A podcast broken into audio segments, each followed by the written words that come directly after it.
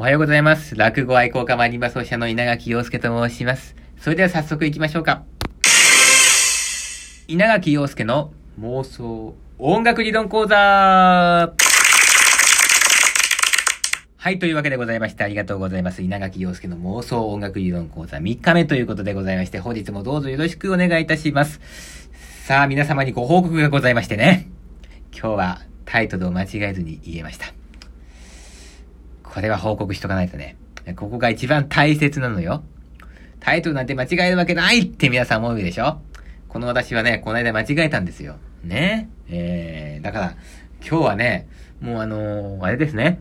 えー、タイトルを間違えないで言うっていうのが、なんかこの配信の、うん、今日の一番の課題だったような気がするんですね。そのもう最大の山場をですね、えー、クリアしましたからね。もう今、すがすがしい気持ちになってましてね。もう、配信なんてしないでね、もう、ラジオパーンと放り投げて、バーッと遊びに行きたいようなね、そういう気持ちになってますよね。もうこれで終わっちゃいましょうかね。えー、どうですか？あ、何？聞きたいの？皆さん、私のラジオ聞きたいですか？あ、そこの可愛いお姉ちゃんなんかうなずいてくれてるね。あ、そこの赤ちゃんもなんか、あ、泣いてくれて、あ、聞きたいのね。あ、そこのお兄さんは、え、何今日仕事休んでこのラジオ聞く？そりゃ配信しなきゃいけないよ。えー、というわけでございましてね。えー、この音楽理論講座はですね、えー、落語初天神と音楽はバッハのシャコンヌ、えー、という曲を取り出してきまして、両者の構造が似ているのではないかというね、そういうことをですね、考えていきたいというふうに思っております。え、まずは両者の作品を分析することから始めておりましてですね、えー、おとといは、えー、初天神の、えー、分析をいたしました。そして昨日からシャコンヌの分析に取り掛かっているわけでございます。えー、昨日お話ししました内容をまず復習いたしますと、シャコンヌという曲はですね、変奏という作曲スタイルを使って、え、書かれているわけでございまして。まあ、昨日はですね、変奏曲とは何かということで、え、モーツァルトのキラキラ星変奏曲を例にですね、え、解説をいたしました。え、昨日はバッハとというか、モーツァルトの解説がね、メインになってしまった気もいたしましたけどもね。えー、ということで、そのバッハのシャコンヌが、うん、変奏で書かれているという、そのことについて、もう少しだけ、えー、補足をしてですね、今日の内容に行きたいと思います。えー、バッハのシャコンヌはですね、この、レドシラレという、このたった4つの音からですね、えー、バッハ64通りの変奏を作っているわけでございます。ではね、えー、今日はですね、えー、そのことを皆さんに体感してもらいたいと思います。とは言っても、さすがに64通りなんて弾いてたらですね、えー、終わ、えもう何日やっても足りませんから、え第8変奏ぐらいまでを今日演奏してみたいと思います。で、その時にですね、私はこの変奏の種になっているこの4つの音を歌いながら、えあの演奏しますから、あ、稲垣が歌ってる音が種になってて、その種をもとにバッハはこういう音符とか音を足してるんだなというね、そんなことにちょっと気を配りながら聞いてみてください。しかしちょっと注意点があります。私はかなり音痴です。ですから今あの、お食事中の方とかね、朝食中の方とかは、えー、気持ち悪くなる恐れがありますから、そういう方は遠慮なく1分ぐらい飛ばしてください。では、気持ち悪くなってもいいよっていう状態の方のために、えー、今からですね、歌ってみたいと思います。歌いながら弾きます。シャコンヌをやります。レドシ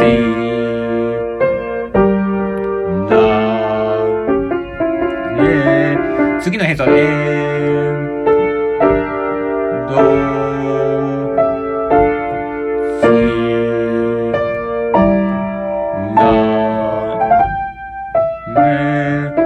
変奏。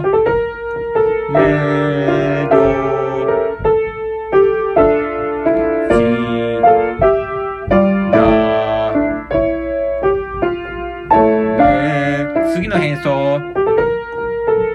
レド、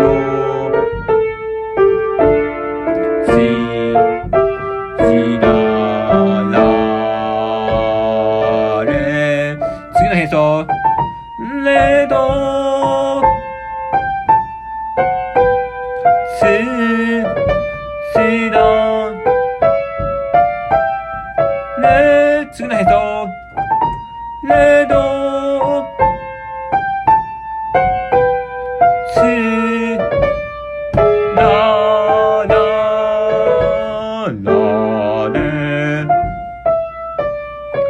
えー、こんな感じに続いていくわけでございますけども、なんとなくお分かりいただけたでしょうか？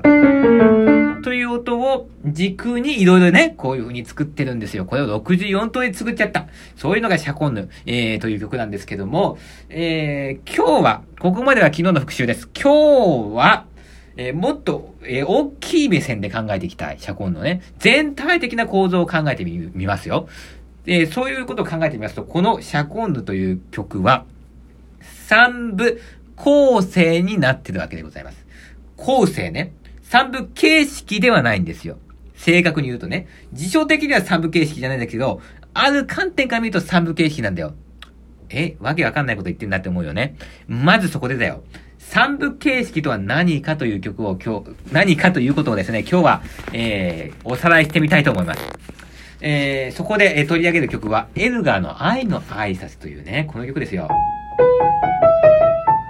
みんな知ってるでしょこの曲。この曲はですね、イギリスの作曲家エルガーという人がですね、31歳の時に書いたんですよね。で、エルガーっていうのはね、あのね、売れてない作曲家だったんですね。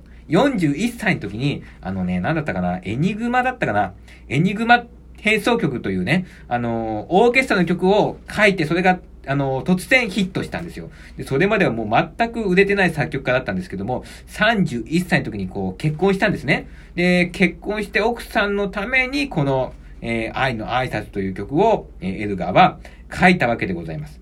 さあ、その、えー、この愛の挨拶、今では有名な曲ですけども、いくらだったと思いますか？作曲の料金ね。これはなんとですね、ショットという楽譜出版社が買い切りで5万2500円ですよ。安いねパッと聞いても安いと思わない？どれぐらい安いか言ってあげようかこの間、稲垣陽介、無名音楽家稲垣陽介さんが出演したギャラよりも安い。安いね。ってことは私はエルガより優秀なのかな まあ、それは言い過ぎだと思いますけども、あのね、あの、実際そんなもんなんですよね。有名な曲って言ってもね、なんかバカ売れしてる曲ってあんまないんですよ。大工とかもね、あのー、なんかあのー、安かったって言いますしね。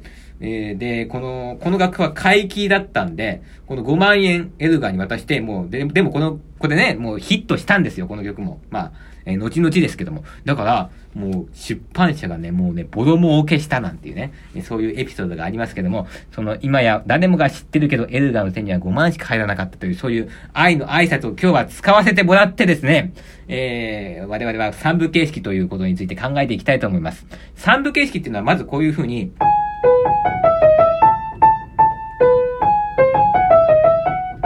えー、主題となるメロディーが出てきます。このメロディーのことを A、A メロとしておきましょうか。A メロがあったとしたら、次に、えー、中間部で B メロが出てくるんですね。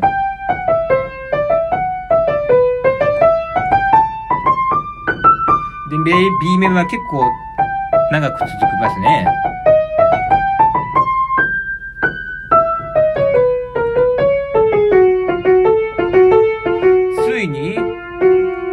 B メロが終わりました。そうしたら、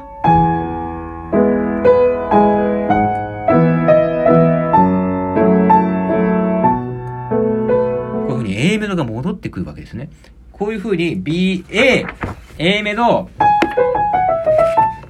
B、えー、また A、A、B、A というね、この A っていう要素が、えー、回帰反復される。こういう曲のことを、えー、音楽的には三部形式という風に呼んでるわけでございます。じゃあ、シャコンヌ見ていきましょう。シャコンヌは、まず、えー、第1部はこういう風に始まりますね。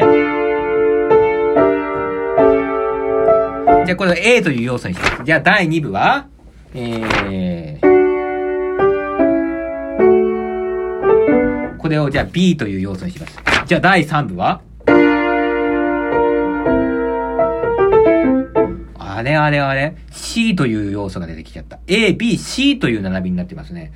これは3部形式じゃないよねところが、ここで諦めちゃいけません。調整についてよく考えてみてください。これ。これは二単調なんですね。で、じゃあ中間部の第2部では、あ、二丁調になってますね。はい。で、第3部で、また二単調に戻った。と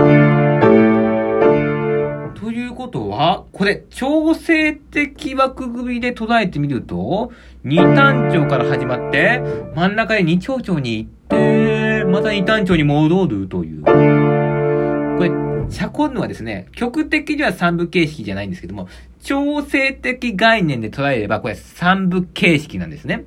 二単調、二丁調、二単調という。これがちょっと重要なので覚えておいてください。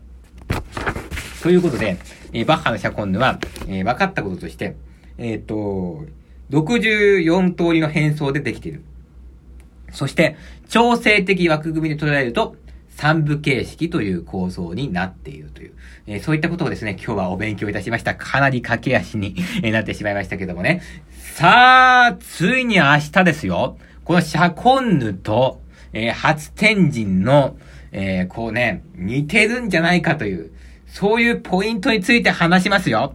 これ本邦初公開どころか世界でも初公開のそういうラジオになりますから、もう絶対に明日は聞いてください。